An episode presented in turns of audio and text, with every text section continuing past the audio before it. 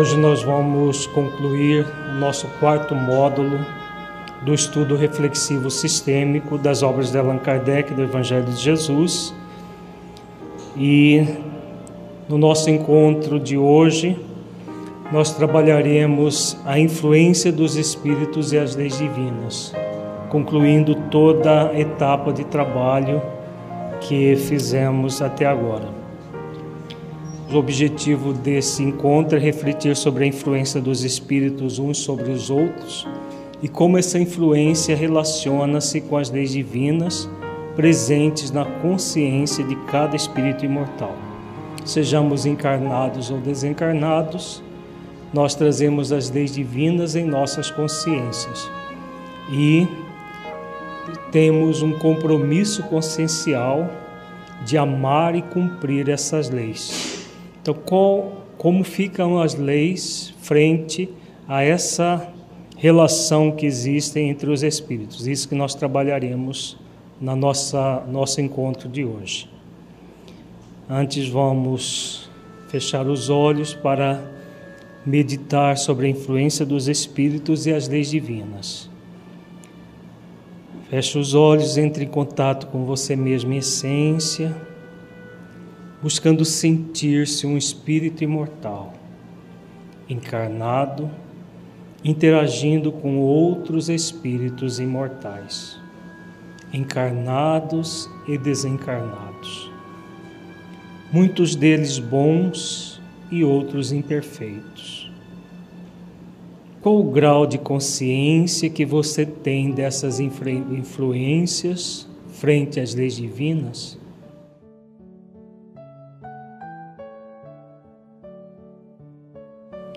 Deixe os seus pensamentos e sentimentos fluírem, evitando qualquer mascaramento num processo de auto-engano. Seja verdadeiro, verdadeira com você, analisando-se com autenticidade.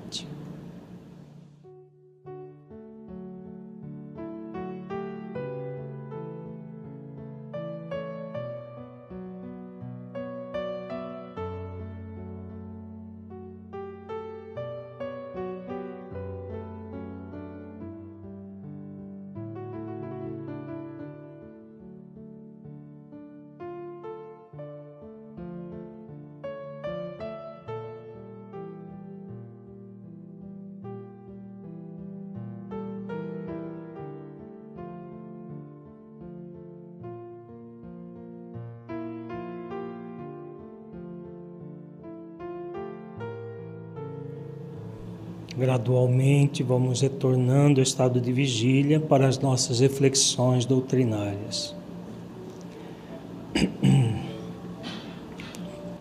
Ao longo deste módulo, estudamos que a influência dos espíritos, uns sobre os outros, está intimamente ligada à lei de afinidade, que faz com que aqueles que têm ideias semelhantes se atraiam cabendo a cada um de nós o desenvolvimento da virtude do discernimento para fazermos escolhas acertadas em conformidade com a orientação dos benfeitores nas questões 614, 629, 630 e 631 de O Livro dos Espíritos. Então, nós vimos ao longo de desses três meses que temos trabalhado esse assunto, que a influência dos espíritos ela se liga à lei de afinidade. Semelhante atrai semelhante. Então nós vamos, nós encarnados, vamos atrair para nós tanto os espíritos imperfeitos quanto os espíritos superiores os benfeitores da humanidade, dependendo do nosso teor mental, da nossa energia mental e daquilo que nós fazemos com o nosso livre-arbítrio. Somos convidados a desenvolver a virtude do discernimento, como nós vimos amplamente, para, em vez de nos deixarmos influenciar por espíritos imperfeitos, por espíritos, muitos deles empedernidos no mal, sermos orientados pelos nossos anjos de guarda, pelos espíritos protetores e os espíritos superiores que velam pela humanidade. Tudo vai depender das nossas escolhas em cada momento das nossas vidas. Essas questões que estudaremos agora são norteadoras para que nós possamos utilizar bem do nosso livre-arbítrio e é, realmente nos deixarmos influenciar pelos benfeitores espirituais e não pelos espíritos que desejam realizar o mal na face da terra. Vejamos as questões. Na questão 614, Allan Kardec pergunta: que se deve entender por lei natural? A lei natural é a lei de Deus, é a única verdadeira para a felicidade do homem. Indica-lhe o que deve fazer ou deixar de fazer, e ele só é infeliz quando dela se afasta.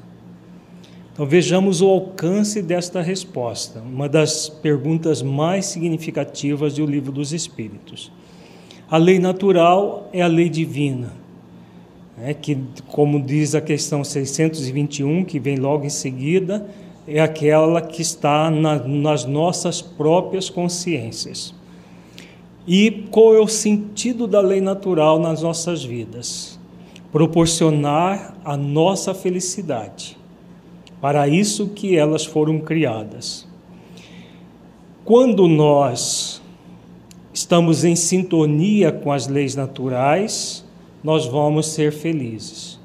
Quando nós nos afastamos das leis naturais, o resultado será a infelicidade. Né? Como eles dizem muito claramente aqui. Na 629, Kardec pergunta: que definição se pode dar da moral? A moral é a regra de bem proceder, isto é, de distinguir o bem do mal. Funda-se na observância da lei de Deus. O homem procede bem quando tudo faz pelo bem de todos, porque então cumpre a lei de Deus. Então vejamos, a questão anterior diz que cumprir as leis de Deus nos faz felizes. Afastarmos-nos dela nos gera a infelicidade. Aqui, Kardec já aprofunda um pouco mais o assunto, colocando a questão da moral. O que é essa moral que todos nós temos consciencialmente um compromisso de segui-la? Então, eles colocam muito claro que a moral é a regra de bem proceder, distinguir o, o bem do mal. Então, o bem, nós acabamos de ver, é tudo que está em conformidade com a lei divina. E o mal, tudo que é contrário à lei divina. Então, todos nós, quando procedemos bem, nós vamos receber influências dos espíritos bons e vamos, por nossa vez, produzir influências boas em torno de nós. Como nós vimos no nosso encontro passado, a, a influência dos encarnados uns sobre os outros nós temos um compromisso consciencial de desenvolver o bem para podermos realizar uma boa influência no mundo em que vivemos. E essa boa influência é fruto dessa moral elevada, centrada nas leis divinas, que independente da cultura, independente do povo, a moral centrada nas leis divinas é a moral verdadeira em todas as épocas da humanidade, em todos os, os planetas habitados, e no, em, cada, em, no, em cada planeta específico, em todos os países. Porque muita gente vai objeta dizendo que a moral evolui conforme o tempo ou que ela é diferente em cada país. Na verdade, não é a moral que evolui, nem a, ela seja diferente em cada país. A nossa percepção das leis divinas, que são a base da moral, é que varia conforme a nossa evolução e com o tempo nós vamos ficando cada vez mais moralizados e compreendendo a lei divina. E os diferentes povos compreendem pelo nível de evolutivo de cada um também de forma diferente. Por isso que o que é muitas vezes imoral aqui no Brasil, num país, por exemplo, muçulmano é moral. Por exemplo, a poligamia é moral em qualquer país muçulmano. Aqui no Brasil e, e nos, nos países mais civilizados é imoral. E dentro da lei divina natural, é realmente imoral. Apesar de que é um costume muito comum nos povos árabes, nos povos, principalmente entre os muçulmanos. A questão 630, Kardec pergunta: como se pode distinguir o bem do mal? O bem é tudo que é conforme a lei de Deus, o mal, tudo que lhe é contrário. Assim, fazer o bem é proceder de acordo com a lei de Deus. Fazer o mal é infringi-la. Todas as vezes que nós estivermos em sintonia com as leis de Deus, nós estaremos procedendo bem. Todas as vezes que nós tentamos infringir as leis, nós procedemos mal e sentimos as consequências desse mal. O que tem a ver a influência dos espíritos com isso aqui, com esta questão, gente? Vamos refletir juntos. Então, eles tentam nos influenciar tanto para fazer o bem, cumprir as leis divinas, quanto para fazer o mal, infringir as leis divinas. né? Quem é que vai no, vão nos, é, quais são os espíritos que vão nos auxiliar a sintonizar com as leis divinas? os anjos de guarda, os espíritos protetores. Né? Os espíritos que denominamos de obsessores são aqueles que tentam fazer com que nós infrinjamos as leis divinas. E ao infringi-las, nós entramos num estado de maior afinidade para com eles e o processo da influência se estreita, se intensifica com essa é, é, com a própria infração das leis. É o que acontece comumente no processo obsessivo, como nós vimos ao longo desse módulo. Quanto mais a pessoa inf tenta infringir as leis divinas, mais ela se é, é, mais se intensifica a ligação com os espíritos inferiores, que para eles ainda é uma prática habitual. Então, eles tentam de tudo, por inveja, como nós vimos, por despeito e por vingança, tentam fazer com que o máximo de pessoas possíveis infrinja as leis. Na questão 631, Kardec pergunta: tem meios o homem de distinguir por si mesmo o que é bem do que é mal.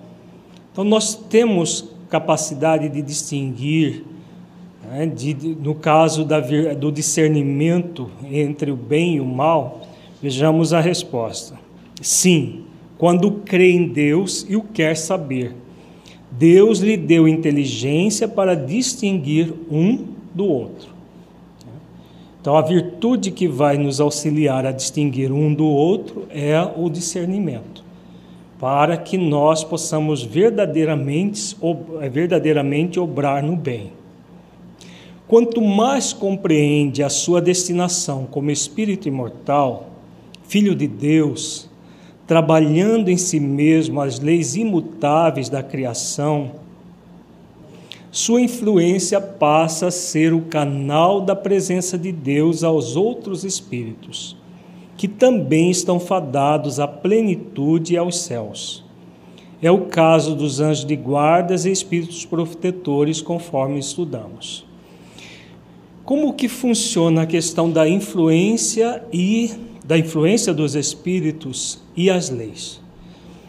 Todo o universo convida os espíritos, as leis morais do universo convida todos os espíritos à prática da lei maior, a lei de amor, justiça e caridade. E a lei maior está relacionada a várias outras leis. Todos nós, como nós vimos no primeiro módulo do nosso estudo reflexivo, na presença amorosa de Deus em nossas vidas, há nós temos um compromisso consciencial de desenvolver virtudes cumprindo as leis divinas. Nesse movimento de cumprir as leis divinas, desenvolvendo as virtudes, nós vamos manifestando os atributos de Deus em nós. Quando nós nos movimentamos nessa direção, nós nos conectamos com os espíritos superiores os anjos de guarda, os espíritos protetores. E todo, todos os espíritos são estimulados o tempo todo, são incentivados o tempo todo a essa prática, que é a, a, a, a destinação maior de todas as criaturas divinas. Aí tem uma, uma, uma questão para reflexão. Se todos nós estamos fadados à plenitude e a desenvolver o reino dos céus dentro de nós, que é exatamente a evolução enquanto espírito imortal, por que, que existe o processo obsessivo? Se todos nós estamos destinados a isso pela lei de liberdade. Então, a, no caso da lei de liberdade, o espírito pode fazer um uso adequado ou um uso inadequado. Né? Então, quando ele, fazendo uso inadequado da lei de liberdade, envereda por um caminho contrário ao propósito que Deus o criou o que esse espírito está criando para si mesmo? Se existe uma determinação para que ele seja pleno e feliz, para que ele evolua, seja pleno e feliz. O que, que ele está fazendo para si mesmo? Ele está se afastando, mas o que, que ele está. É, é possível, no, do ponto de vista amplo do termo se afastar realmente das leis de Deus? Não. Não é possível, no nível profundo, se afastar. Nós tentamos infringir as leis. Mas ao se afastar da lei de amor, justiça e caridade, o que, que o Espírito cria para ele? Sofrimento. Né? Como o sofrimento não é a destinação dos espíritos, o que vai acontecer cedo ou tarde, quando há essa influência malévola do espírito que gera sofrimento tanto para ele quanto para outras pessoas. Hum? Cedo ou tarde ele vai entrar em arrependimento. A partir do arrependimento, o que, que ele é convidado? Hã? A reparar todos os débitos que ele criou ao longo do tempo. Faz sentido isso, gente? Então vejamos. Quando eh, essa orientação aqui é do mentor Honório. Quando o mentor Honório diz que todos os espíritos, sem exceção, estão fadados à plenitude aos céus, porque existe uma determinação divina que nos coloca essa questão, né, que nos é, estimula o tempo todo a isso. Todas as vezes que, ao algum espírito entra por um caminho que vai gerar um processo de obsessão de outros espíritos, sejam encarnados ou desencarnados, ele está criando para si mesmo todo um caminho que cedo ou tarde ele vai trilhar para reparar todo o mal que fez.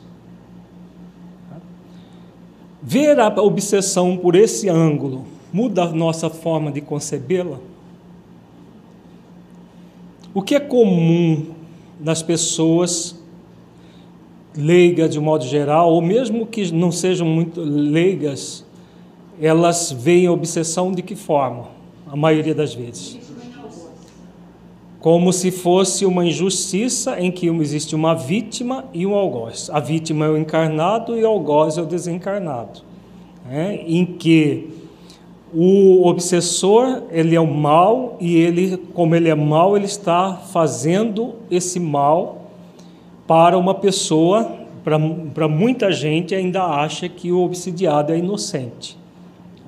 Na verdade, como nós vimos ao longo do, do nosso desse módulo, não existe inocente. Todo obsidiado, na verdade, o processo obsessivo começa nele próprio a partir do mau uso do seu livre-arbítrio, seja no passado ou seja nesta existência, ou em ambos, como a maioria dos casos, ele, usando mal o livre-arbítrio, acaba, é, pelas próprias características, atraindo o processo obsessivo. Mesmo que o espírito seja um vingador do passado, é o próprio encarnado que cria a situação por causa dos seus débitos passados e por, pela forma como ele lida com a vida. Qualquer que seja a situação, seja na posição da, da aparente vítima ou da posição do aparente algoz, o que estará acontecendo ao longo do tempo? Ao longo do tempo acontece isso que nós acabamos de ver. Cedo ou tarde, os envolvidos no processo vão se arrepender dele e vão, pela lei da reparação, reparar todo o mal praticado. Então, nós passamos a ver o processo obsessivo não como um mal em si mesmo. Ele passa a ser o que quando nós vemos assim? Como uma experiência de aprendizado, tanto para obsessores quanto para obsidiados. Por isso Deus permite o processo obsessivo. Muita gente questiona, né? Por que, que Deus permite o processo obsessivo, se Deus é bom?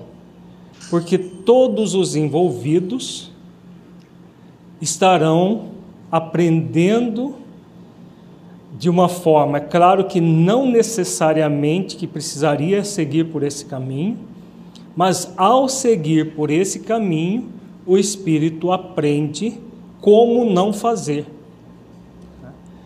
Utilizando a parábola do filho pródigo como referência, é a fase que o filho vai para terras longínquas. Ele pede do pai a herança e vai para terras longínquas. O que significa terras longínquas do ponto de vista simbólico? Significa ir para longe das leis divinas naturais. Então ele vai para longe das leis divinas, se afasta das leis, principalmente da lei maior, da lei de amor, justiça e caridade.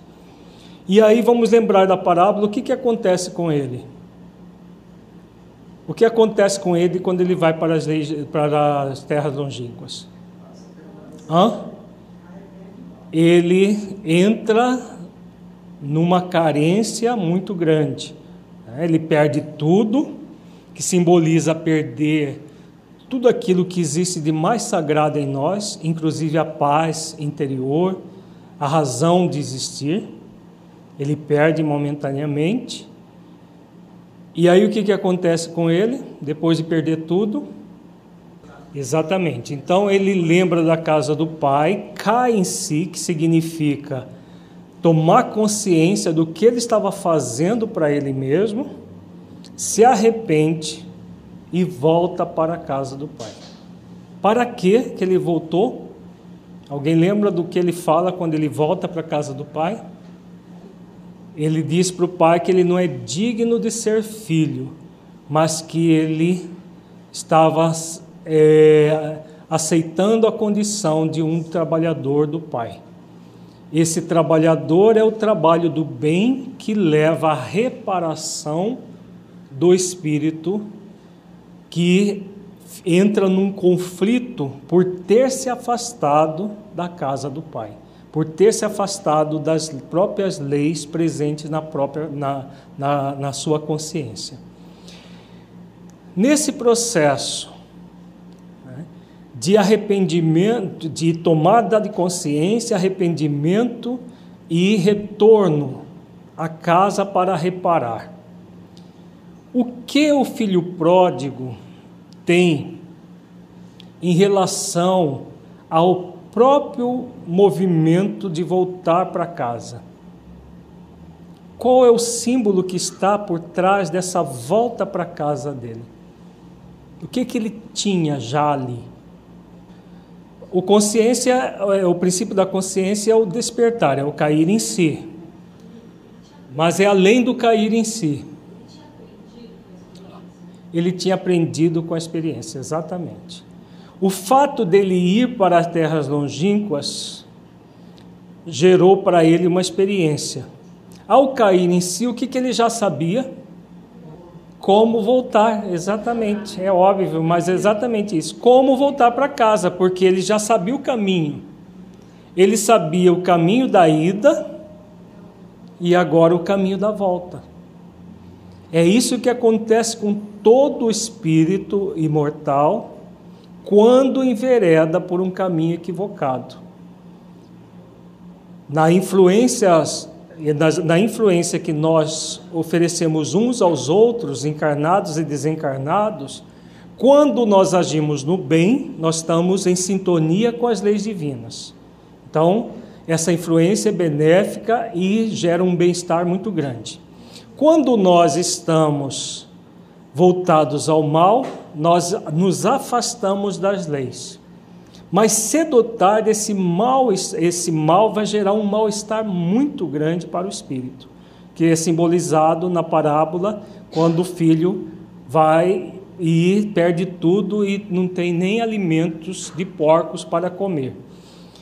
Então ele perdendo tudo, passando por aquele sofrimento todo, lembra que havia uma casa esperando por ele, que é a própria consciência onde estão as leis. É a casa do Pai. E aí ele lembra da casa e sabe o caminho para voltar para casa. Exatamente o compromisso de reparar os débitos a partir da tomada de consciência.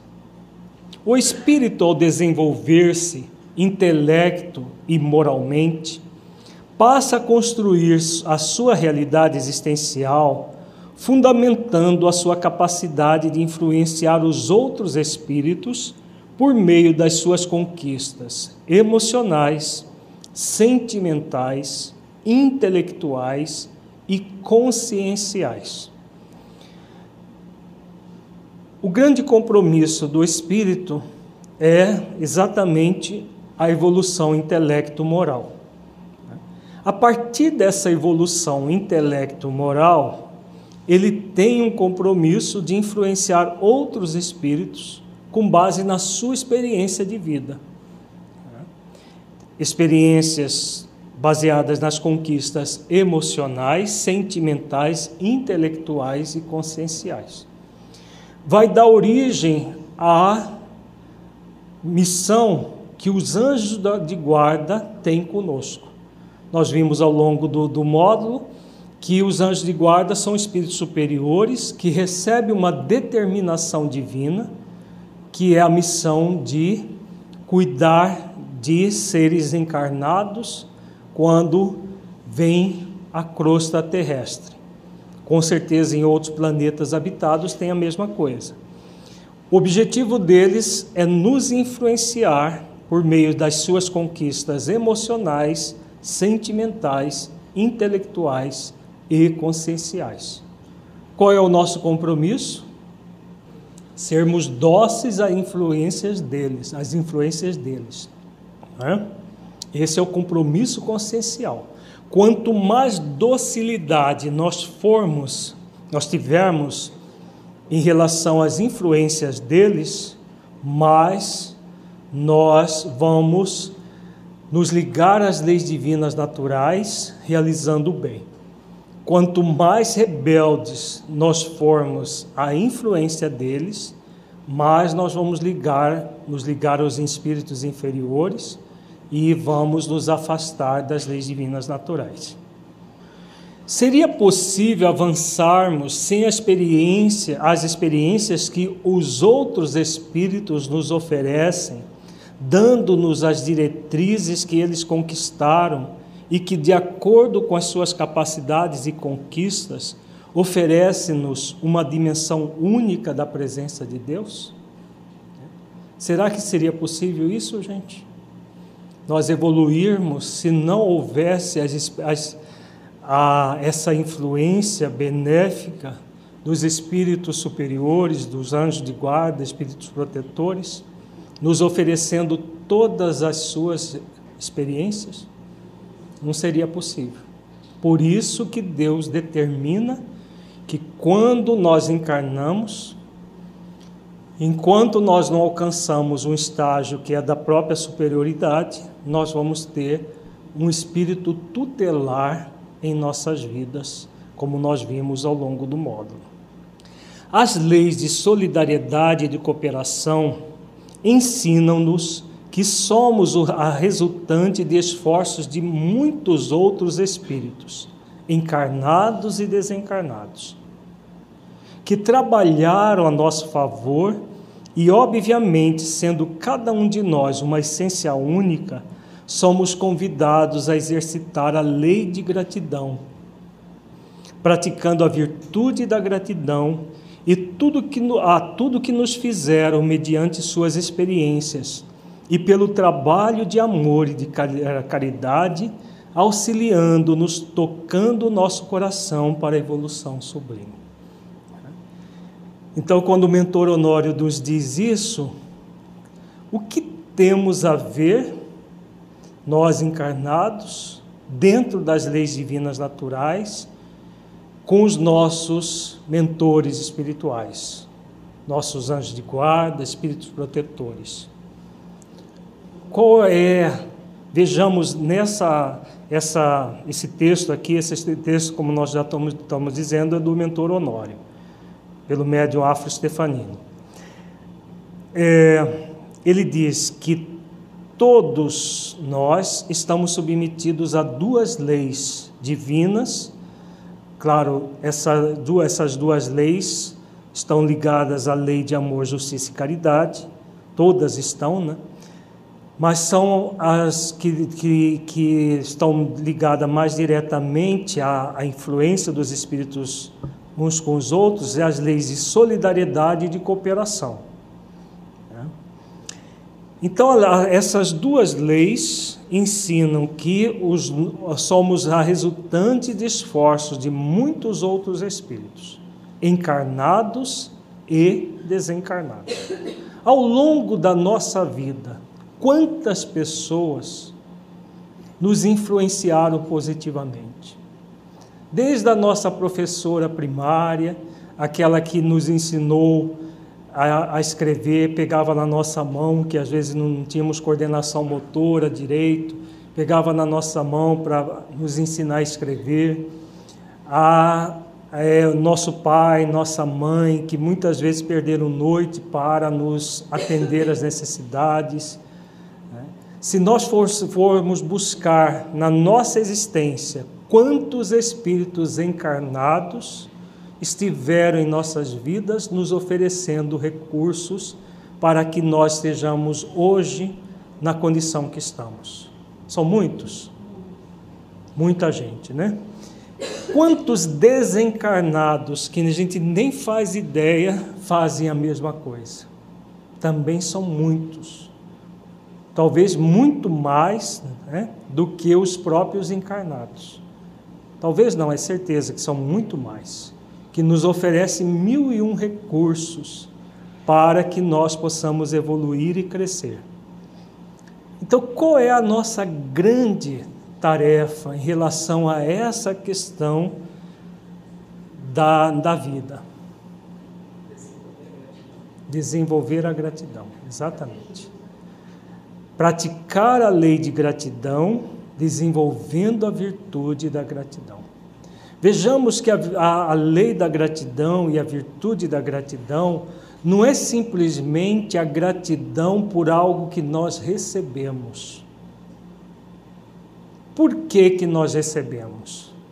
É. Por que e para quê? Por quê? Porque existem uma, as, as, leis né? de solidariedade e de cooperação. Né?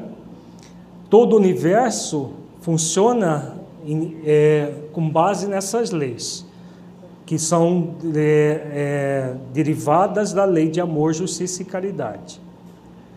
A partir do momento que recebemos e tudo funciona em solidariedade e cooperação, por que e para que serve tudo isso? Se existe uma recepção de muitas doações, nós devemos ser gratos a tudo que recebemos. Né? E aí, e depois? Para que nós possamos fazer o mesmo, para que nós possamos doar. Esse é o grande objetivo do universo. Faz sentido, gente? Porque nós vimos no, no nosso encontro passado que nós, é, encarnados, o tempo todo estamos influenciando outros encarnados e desencarnados também. Agora, uma coisa é você influenciar em gratidão a vida. Outra coisa é você influenciar de uma forma menos feliz. Quando você age com rebeldia, com ingratidão, nós vamos influenciar outras pessoas? Sim, negativamente, perturbando a nós mesmos e levando outras pessoas a se perturbarem também. Nós nos afastamos das leis divinas, isso faz um mal enorme para nós. Deus permite, mas cedo ou tarde aquele mal-estar vai nos levar ao bem. Quando nós estamos sintonizados com a lei de solidariedade e de cooperação, ao receber uma ajuda do nosso anjo de guarda e absorvermos essa ajuda e nos tornamos pessoas melhores, o que vai acontecer? Imediatamente, como uma, pela lei divina. O que acontece? Eu vou levar a o resultado disso para outras pessoas, automaticamente. Da mesma forma que o negativo, automaticamente a gente faz o mal, simplesmente porque está vivenciando o mal, o bem é a mesma coisa. Quando nós enveredamos pelo bem, esse bem se faz dentro de nós e de nós vai até o outro. E aí nós unimos dois níveis de gratidão a gratidão recepção e a gratidão doação. O próprio ambiente vai ficando impregnado da nossa, do nosso bem, de tudo aquilo que nós eh, nos envolvemos com base nas leis divinas que nós vimos as questões agora há pouco. Continuemos aqui. Sendo assim, em um sentido mais amplo, a influência dos espíritos em nossas vidas estará sempre relacionada à lei maior de justiça, amor e caridade. Não há como fugir dessa lei. Pessoa, os espíritos tentam, tanto encarnados quanto desencarnados, tentam fugir dessa lei. Mas essa lei o tempo todo chama todos os, os espíritos a amá-la e cumpri-la. O tempo todo. Nós já vimos o caminho benéfico. Daqui a pouco nós vamos ver o outro lado. Nós já também refletimos alguma coisa. De forma prática, teremos dois espíritos imortais se comunicando. Vejamos. Um espírito imortal, eu, espírito imortal, as leis divinas e Deus. E duas ações cabíveis: a entrega e a ação. A entrega a Deus e as leis divinas e a ação no espírito imortal desenvolvendo virtudes. Quando nós estamos diante do outro, seja encarnado ou desencarnado, nós vamos estar diante de outro espírito imortal, assim como nós, que também está submetido às leis, está foi criado por Deus e também é convidado à entrega e ação. E essa influência acontece tanto de um lado quanto do outro. Tanto de mim, espírito imortal, para o outro espírito imortal, quanto do outro espírito imortal para mim. Sejamos encarnados ou desencarnados. Então vejamos, vamos colocar aqui nesse esquema aquilo que nós vimos dos anjos de guardas e espíritos protetores. Como será essa, essa ligação aqui? É, os espíritos protetores e o, os anjos de guarda, né? os espíritos superiores que têm a determinação divina de ser os nossos anjos de guarda ou mentores espirituais. É, eu, espírito imortal encarnado o outro espírito imortal desencarnado. Se a, a, nós estamos vendo aí a flechinha dos dois lados, né? Qual é a influência que eles exercem sobre nós? Nós já vimos isso ao longo do, do, do, do módulo desse, do estudo reflexivo.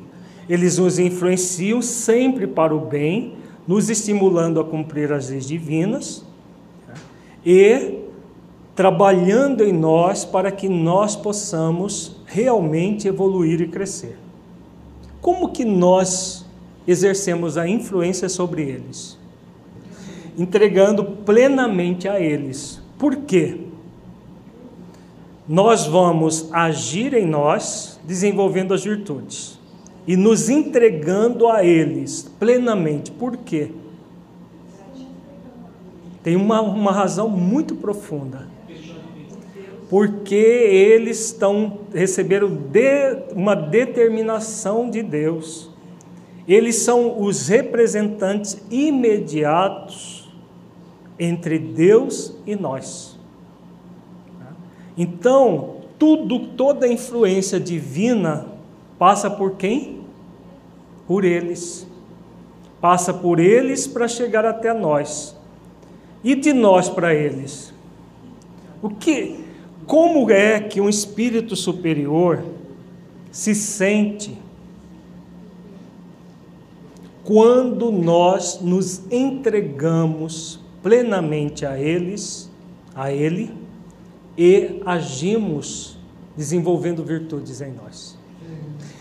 Veja bem, ó, nos entregarmos, entregar a, nos entregar a eles é entre, nos entregar as leis divinas que eles o tempo todo nos alerta.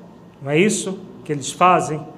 O tempo todo, todo nos alerta e nos lembra que Deus é o nosso Criador e nos criou para a felicidade. Essa é a função deles o tempo todo. O que em nós vai proporcionar para o, o anjo de guarda uma influência que é a, que ele busca o tempo todo. Hã? Submissão às leis divinas, mas o que acontece para produzir é, que vai é, quando o mentor espiritual nos oferece uma orientação como que nós vamos influenciar sobre ele Há uma influência direta nossa. quando nós agimos desenvolvendo as virtudes que Ele nos estimulou a desenvolver. As orientações que Ele nos, nos fez, nós trabalhamos e desenvolvemos em nós. Isso gera um prazer enorme para o espírito superior. É? Que é o prazer, isso quem nos disse foi o mentor Honório, que o maior prazer do espírito superior, do espírito do mentor de, de um do discípulo é quando o seu orientado, no caso o encarnado, realiza toda a entrega e age desenvolvendo as virtudes. Isso é extremamente prazeroso para o mentor espiritual.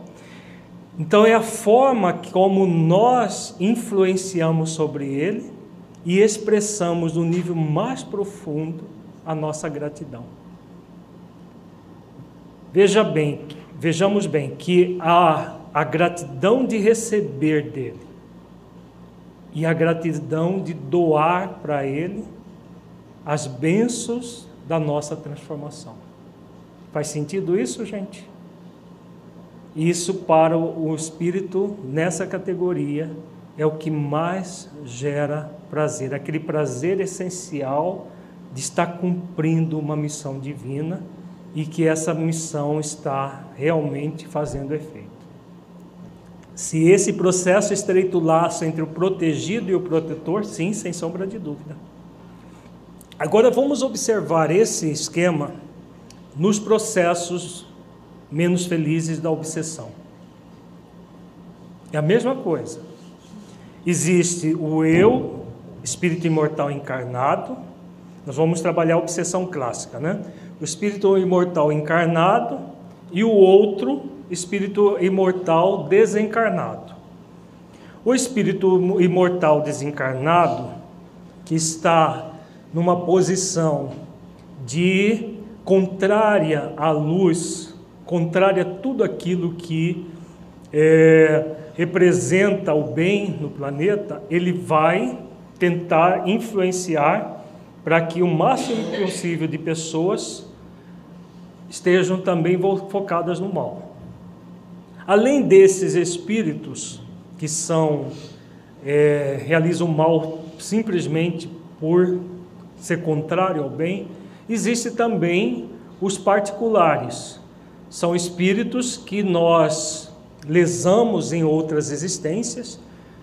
A maioria deles estavam encarnados na mesma época que nós estávamos encarnados em, em outras épocas do passado, e nós os ferimos. E reencarnamos e eles permanecem na dimensão espiritual desencarnados. E aí eles muitas vezes se aproximam de nós para se vingar.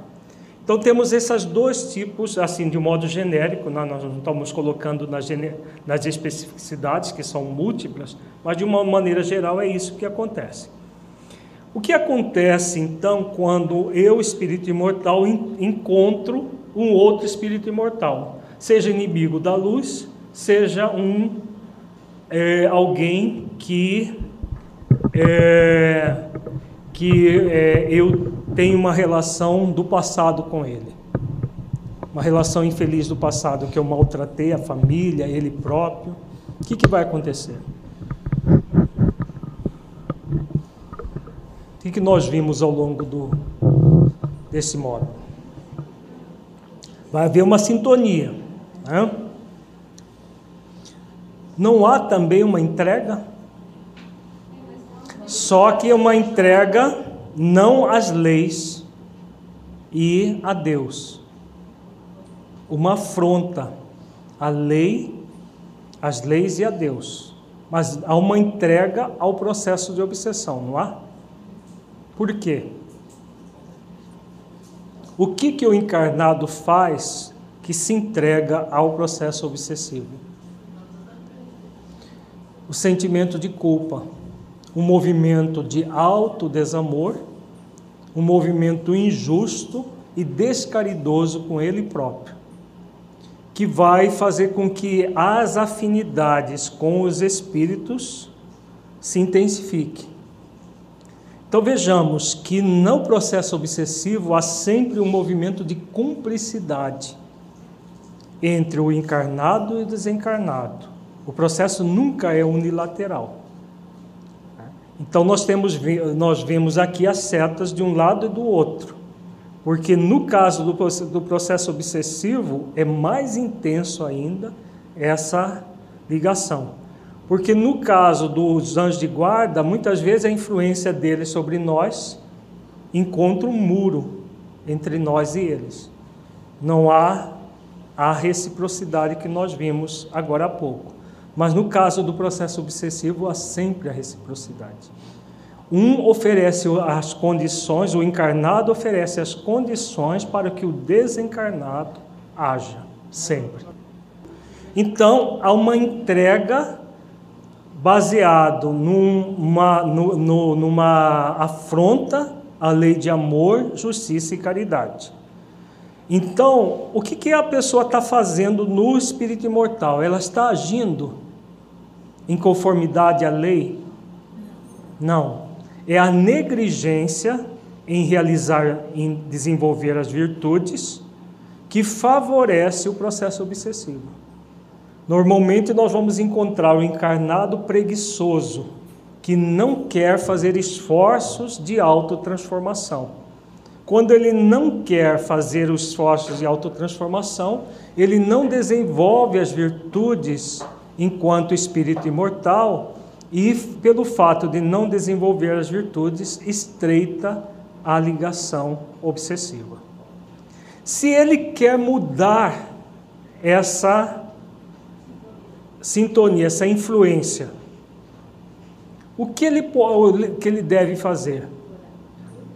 É, vamos falar da oração. A oração, ela é apenas um processo de contemplação.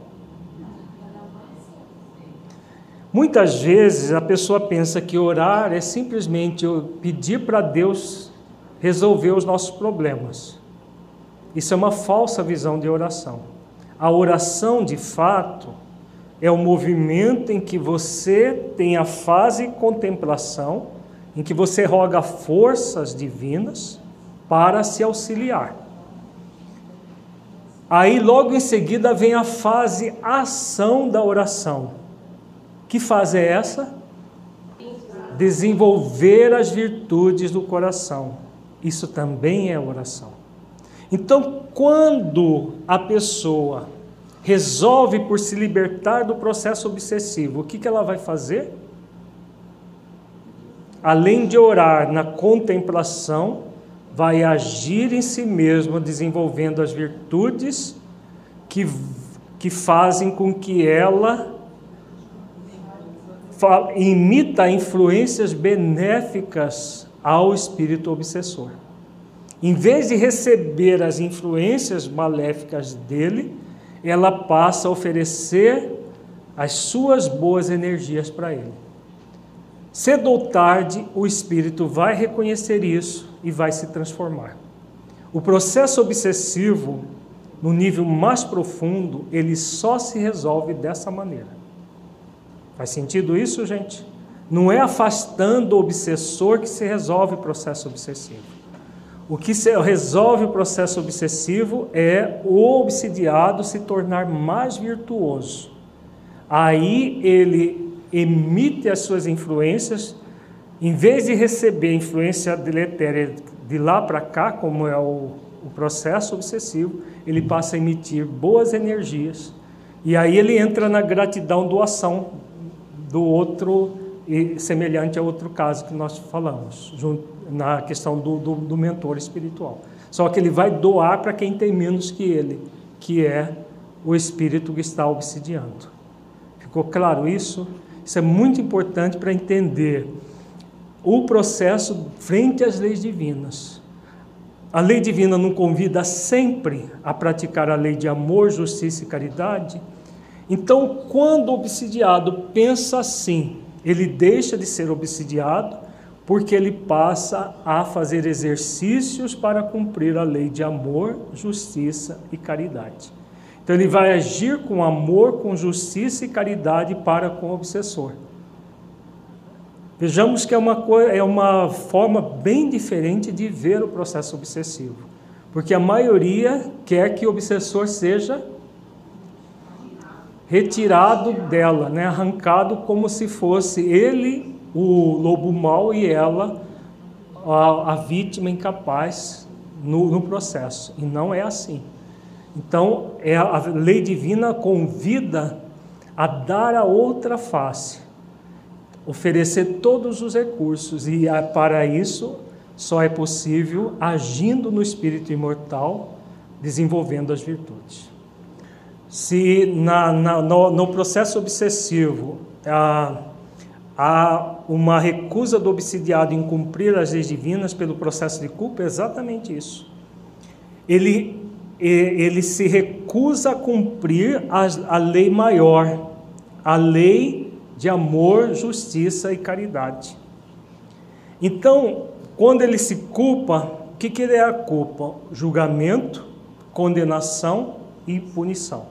Ele se auto-julga, se auto-condena e se auto-pune, se afastando da lei de amor, justiça e caridade. Ao se afastar da lei de amor, justiça e caridade, uniforme com vontade de comer. Ele está culpado, o obsessor quer culpá-lo. Então, o processo obsessivo se intensifica. Quando ele resolve por cumprir as leis divinas e não se entregar ao processo obsessivo, o que, que ele vai fazer? Fazer esforços de autotransformação. Então, primeiro, tomar consciência que a lei de amor, justiça e caridade nos convida primeiro a nos amar, a sermos justos conosco. E a justiça é exatamente nos tornarmos pessoas felizes, de bem com a vida, para podermos ser caridosos aos outros, fazendo aos outros aquilo que gostaríamos que fosse feito a si. Então, quando nós só vamos agir assim se nós estivermos em sintonia com a lei maior. Tá? E aí nos libertamos totalmente da culpa e fechamos os plugs mentais que alimentam o processo obsessivo. É assim que o espírito encarnado vai influenciar o desencarnado para que ele mude de atitude e cresça também. De encarnado para encarnado, isso aqui, esse esquema, de encarnado para encarnado é a mesma coisa, né? Se nós estamos é, nos entregando às leis divinas, desenvolvendo as virtudes, o que, que nós vamos fazer? Nós vamos estar em sintonia com o quê? Com o bem, né? com as leis divinas, portanto, com o bem. Então, nós vamos influenciar positivamente outros encarnados, como nós vimos no nosso encontro passado. Se, ao contrário, nós não estamos fazendo os esforços para desenvolver a, as virtudes, cumprindo as leis divinas, o que, que nós vamos fazer com os outros encarnados? Influenciar negativamente, exatamente, fazendo mal. Porque nós estamos fazendo mal para nós, esse mal vai irradiar em torno de nós. Se, se a pessoa se entrega à lei de liberdade e age desenvolvendo virtudes em si mesmo, ela vai ter mais facilidade na compreensão do outro? Sim, sem sombra de dúvida. Porque quando você se entrega às leis divinas, você vai se entregar, inclusive, à lei de liberdade, que oferece a cada ser humano a liberdade de ação. Uma das maiores dificuldades inter, das relações interpessoais que nós temos é exatamente não querer cumprir a lei de liberdade. Nós queremos interferir na vida dos outros mesmo que muitas vezes a gente ache que está fazendo bem.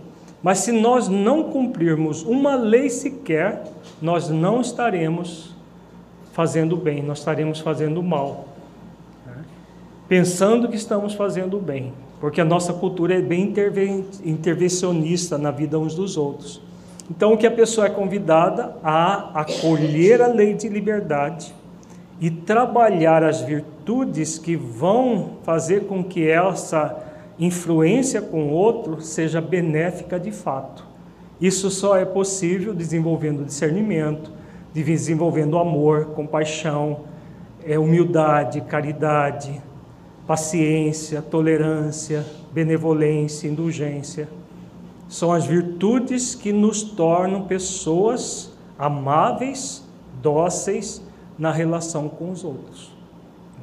É trabalhoso, mas é o caminho para o equilíbrio da relação, das relações interpessoais.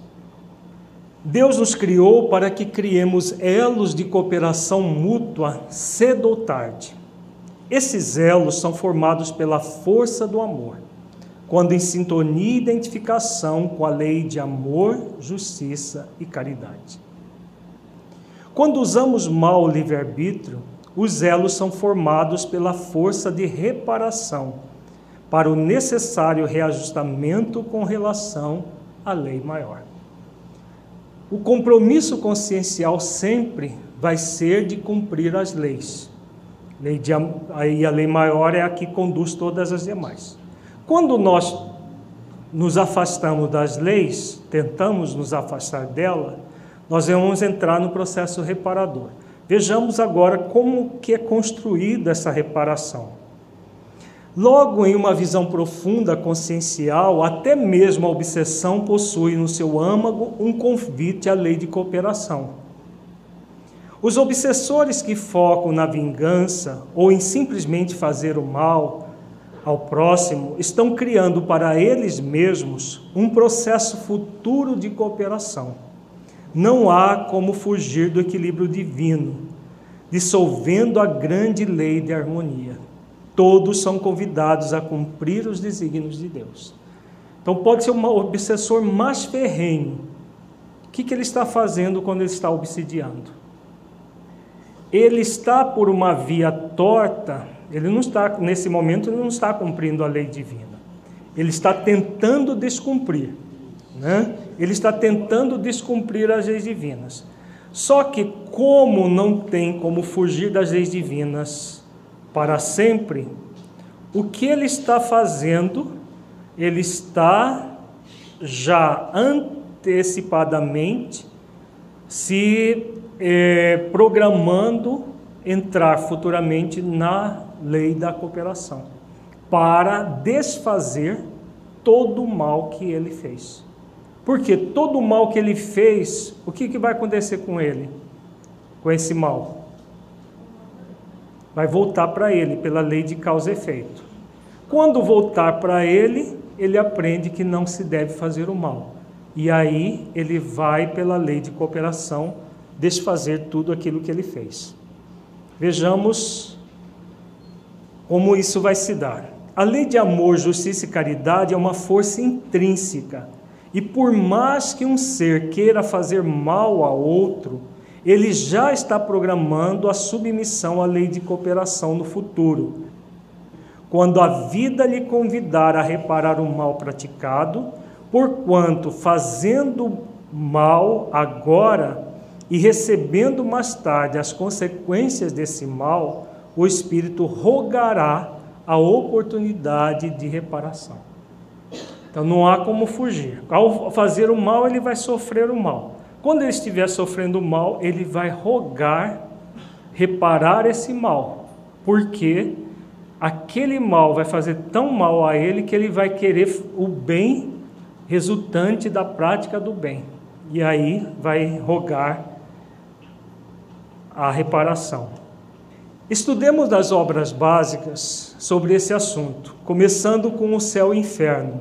Primeira parte, capítulo 5, item 6. Devido às suas imperfeições, o espírito culpado sofre primeiro na vida espiritual, sendo-lhe depois facultada a vida corporal como meio de reparação. É por isso que ele se acha nessa nova existência, quer com as pessoas a quem ofendeu, quer em meios análogos àqueles em que praticou o mal, quer ainda em situações opostas à sua vida precedente, como por exemplo, na miséria, se foi mal rico, ou humilhado, se orgulhoso. Então, pela lei de causa e efeito, ele vai ser convidado também a, a praticar a outra lei, que é a lei da reparação. Né? Então, há todo o mecanismo que a própria lei divina vai se encarregar de colocá-lo onde ele necessita expiar os seus débitos para reparar futuramente esses débitos. Vamos continuar aqui que é muito interessante. Na questão 990, Kardec pergunta: o arrependimento se dá no estado corporal ou no estado espiritual? É? Vai acontecer no corpo ou fora do corpo? Vamos ver aqui. No estado espiritual, mas também pode ocorrer no estado corporal, quando bem compreendeis a diferença entre o bem e o mal. Então, quando nós estamos encarnados, nós já podemos arrepender de algum mal feito enquanto estamos encarnados. Mas a maioria só vai arrepender no mundo espiritual, porque poucos aqueles que estudam as leis para compreender a diferença entre o bem e o mal. Na questão 991, qual a consequência do arrependimento no estado espiritual? Desejar o arrependido uma nova encarnação para se purificar o espírito compreende as imperfeições que o privam de ser feliz e por isso aspira a uma nova existência em que possa expiar suas faltas. Então, uma vez que ele toma consciência, é o cair em si lá da parábola do, é, dos dois filhos, ou do chamado do filho pródigo também. Ele cai em si, toma consciência, se arrepende e volta. A volta dele é a expiação para poder, já na casa do Pai, reparar os débitos passados. Na questão 992, que consequência produz o arrependimento no estado corporal? Fazer que já na vida atual o espírito progrida, se tiver tempo de reparar suas faltas. Quando a consciência o exproba e ele lhe mostra uma imperfeição, o homem pode sempre melhorar-se. Então, se arrependeu antes de desencarnar, se der tempo de espiar, que bom.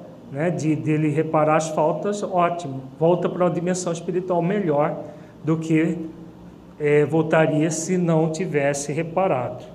Mas nem sempre dá tempo de ele reparar. Na 993, não há homens que só têm o instinto do mal e são inacessíveis ao arrependimento? Então, a pergunta de Kardec, né? Porque existe tanta gente má, não existe pessoas que não tem jeito, que não vão se arrepender? Que tem muita gente que acha assim, né? Que tem gente que não tem jeito, não, vai ter encarnação que elas vão, vão dar jeito nelas. Será que isso existe? Vamos ver. Já te disse que todo espírito tem que progredir incessantemente. Aquele que nesta vida só tem o instinto do mal, terá noutra o do bem, e é para isso que renasce muitas vezes. Pois preciso é que todos progridam e atinjam a meta. A diferença está somente em que uns gastam mais tempo do que outros, porque assim o querem. Aquele que só tem o instinto do bem já se purificou visto que talvez tenha tido do mal em anterior existência. Então, todos temos jeito, todos vão evoluir, e para, e, e para isso vamos renascer muitas e muitas vezes, até que não sobre nenhum débito no nosso passado. Na 975, os espíritos inferiores compreende, compreende a felicidade do justo. Nós vimos, quando trabalhamos o processo obsessivo, que os processos obsessivos muitas vezes são criados exatamente porque eles invejam a, a felicidade dos bons. E aí eles querem que as pessoas façam mal para serem felizes como eles. Agora Kardec pergunta aqui se eles compreendem a felicidade do justo. Vejamos. Sim, e isso lhes é um suplício, por isso obsidiam. Porque compreende que estão dela privados por sua culpa. Daí resulta que o espírito liberto da matéria aspira a nova vida corporal, pois que cada existência, se for bem empregada, abreviam tanto a duração desse suplício. É então que procede a escolha das provas por meio das quais passa a espiar suas faltas. Porque ficais sabendo, o espírito sofre por todo o mal que praticou, ou de que foi causa voluntária, por todo o bem que houvera podido fazer e não fez, e por todo o mal que decorre de não haver feito bem. Vejamos, essa é uma, uma pergunta companheira da 642, né? Que os espíritos são convidados a fazer o bem no limite das forças, porque responderá por todo o mal que advier de não ter feito um bem. E aqui eles são mais explícitos, porque o que vai gerar o sofrimento para nós não é só o mal que nós praticamos, mas é o bem que poderia ter feito e não fez, isso também gera sofrimento. Mas também o mal que vem de não ter feito bem gera sofrimento. E o mentor Honório coloca numa mensagem no, dia, no livro Vozes Alerta que também o mal que nós deixamos de evitar também gera sofrimento. Então são processos que vão fazer com que o espírito ele, tome consciência cedo ou tarde de que agiu mal para produzir o bem. Para o espírito errante já não há véus, ele se acha como tendo saído de um nevoeiro e vê o que o distancia da felicidade. Mas sofre então porque compreende quanto mais culpado, não tem mais ilusões vê as coisas na sua realidade. Então, como ele já não tem a ilusão, a máscara do quando nós usávamos, estávamos no corpo, né, e usávamos muita máscara, o espírito desencarnado não tem como ter essas máscaras. Eles veem a realidade nua e crua. Na 994, Kardec pergunta: O homem perverso que não reconheceu suas faltas durante a vida, sempre as reconhece depois da morte? E aí? Sim, porque na morte as máscaras caem todas, né? Sempre as reconhece, e então mais sofre porque sente em si todo o mal que praticou ou de que foi voluntariamente causa. Contudo, o arrependimento nem sempre é imediato. Há espíritos que se obstinam em permanecer no mau caminho não obstante os sofrimentos por que passam. Porém, cedo ou tarde, reconhecerão errada a senda que tomaram e o arrependimento virá. Para esclarecê-los, trabalhe os bons espíritos e também vós podeis trabalhar. Né? Então, é aquilo que o, que o Saulo fez a pergunta, né, que nós, como que nós podemos ajudar esses espíritos que ainda estão empedernidos no mal, e, e também nos obsidiam, melhorando a nós mesmos, para influenciá-los como os bons espíritos influenciam. Eles nos influenciam, nós podemos influenciar os outros. No livro Céu e Inferno, para concluir, nós vamos ver como que o mecanismo que Deus é, oferece para que haja todo o processo da reparação. Esse texto está na primeira parte, no capítulo 7, item 16 de O Céu e Inferno.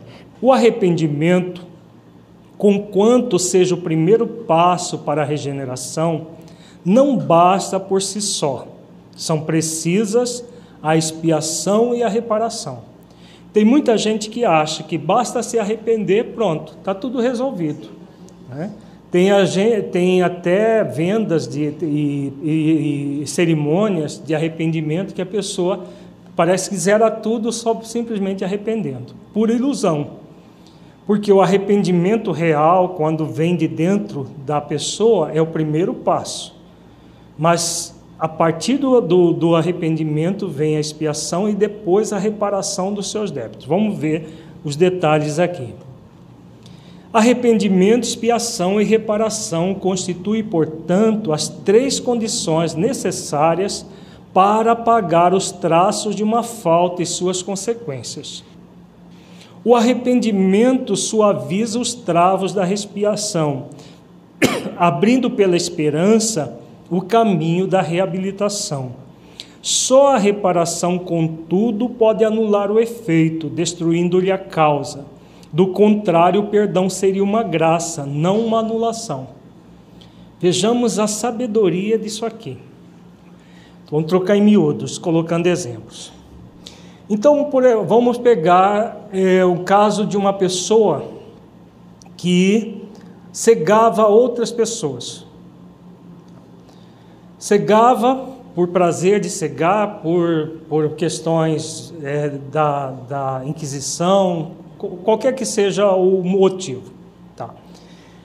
Essa pessoa, cedo ou tarde, vai se arrepender.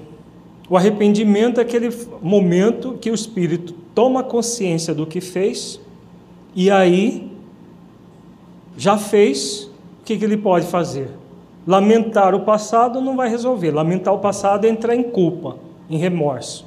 O arrependimento é aquele ato de percepção em que ele toma consciência e aí aceita que produziu mal, mas aquele mal é passado. O que ele pode agora? Buscar o bem. Mas esse é o primeiro passo. A expiação é o momento em que ele vai pela lei de causa e efeito, receber o mal que ele praticou. Então, por que, que uma, nasce, uma pessoa nasce cega, enquanto que a maioria nasce com os olhos normais? Tem gente que nasce, por exemplo, sem os globos oculares, outros é, nascem perfeitos e depois pegam uma doença e ficam cegos. Outros, na vida adulta, têm uma doença grave e ficam cegos. Ou um acidente e ficam cegos. Por que disso? Isso é exatamente a expiação. Eles estão sofrendo e a justiça divina, como é, uma, é justa mesmo, vai sofrer, a pessoa só vai sofrer aquilo que é o necessário para que ela aprenda. Então, aquele que cegou muitas pessoas pode nascer sem os globos oculares, ter aquela uma, uma expiação extremamente dolorosa. O outro que é, prejudicou menos pode ter uma cegueira já no, no final da vida ou numa situação de, é, menos é, dolorosa. Tudo isso de acordo com a necessidade da expiação. Agora, basta expiar, sofreu as consequências, pronto, está resolvido? Não. É necessária reparação. Aí a reparação como que se dá? Aí ele vai, por exemplo, fazer medicina, e especialidade qual que vai ser? Ele vai lá para oftalmologia. Ele se sente atraído por tudo que é de oftalmologia para ajudar pessoas a não ficarem cegas, para ajudar pessoas a verem bem. E vai passar a existência inteira, se for um excelente médico oftalmologista, que estiver lá cuidando realmente, não só para ganhar dinheiro, mas para ajudar realmente as pessoas, ele repara o débito perante a consciência. Por isso que os benfeitores colocam aqui, aliás, Kardec que coloca esse texto. O perdão não é uma graça, é uma anulação. Então vejamos toda a trajetória. Primeiro o espírito arrepende-se. Depois ele espia, sofrendo na pele o que ele fez sofrer. Depois ele repara, dando para a vida o que ele tirou. Então, se ele tirou visão, ele vai dar a visão às pessoas. Hã? Se arrancou o dente, vai virar dentista. Se enlouqueceu pessoas, vai ser terapeuta. Né? E assim vai. é, a lei divina, ela sempre convida a reparar.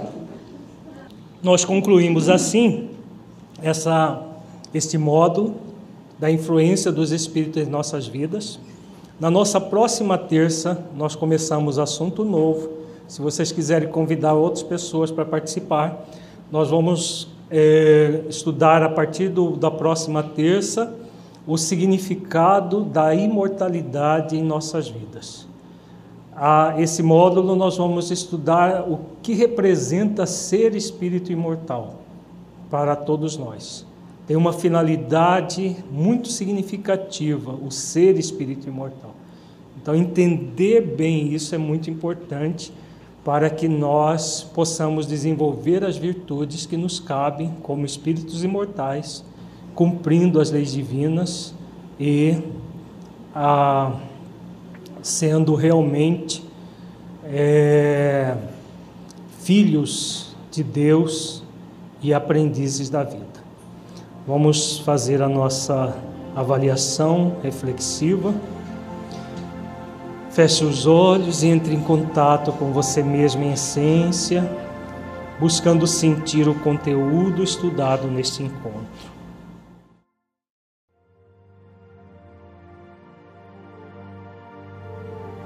que você entendeu do conteúdo que se aplique à sua vida.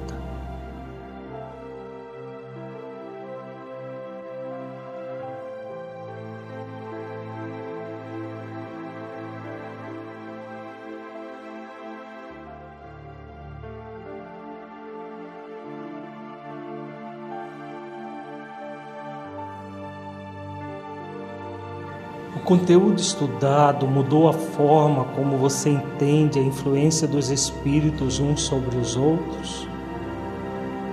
Caso positivo, que mudança foi essa?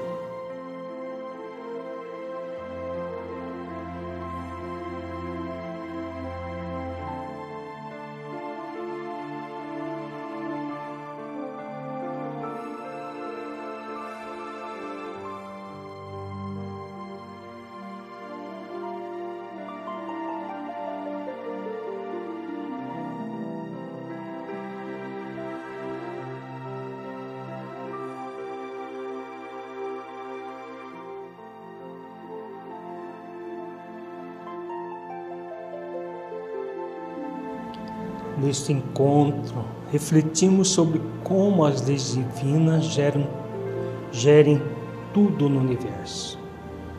Toda a influência que os espíritos encarnados e desencarnados estão submetidas às leis divinas, mesmo no caso das obsessões. Somos convidados a desenvolver as virtudes do discernimento, da cooperação, da compaixão e outras virtudes por aqueles que ainda se comprazem no mal. Da gratidão pelos nossos espíritos protetores, pelos nossos anjos de guarda, enfim, as várias virtudes do espírito imortal. Como você se sente desenvolvendo essas virtudes? como é para você realizar esforços para desenvolvê-las gradativamente, tornando a sua vida cada vez mais sintonizada com a lei maior do universo, a lei de amor, justiça e caridade.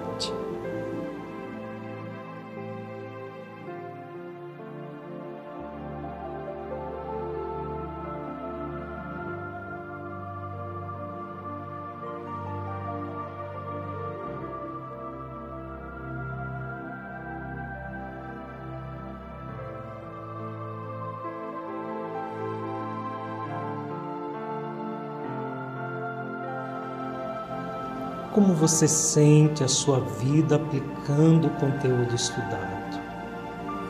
Você sente que ele pode melhorar a sua vida em sua busca de autotransformação e nas suas atividades na prática do bem?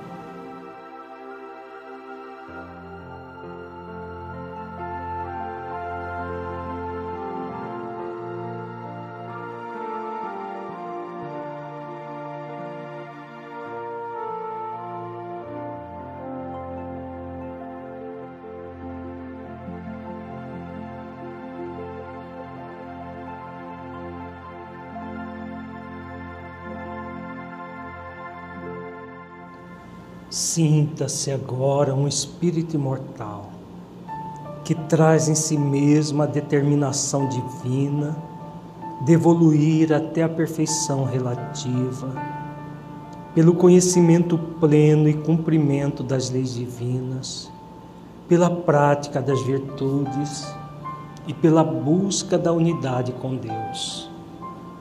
Mergulhe profundamente nessa verdade espiritual Sinta, veja se desenvolvendo todas as virtudes essenciais da vida ao longo do tempo, buscando o poder real em si mesmo, sentindo a presença amorosa de, de, de seu mentor espiritual em sua vida.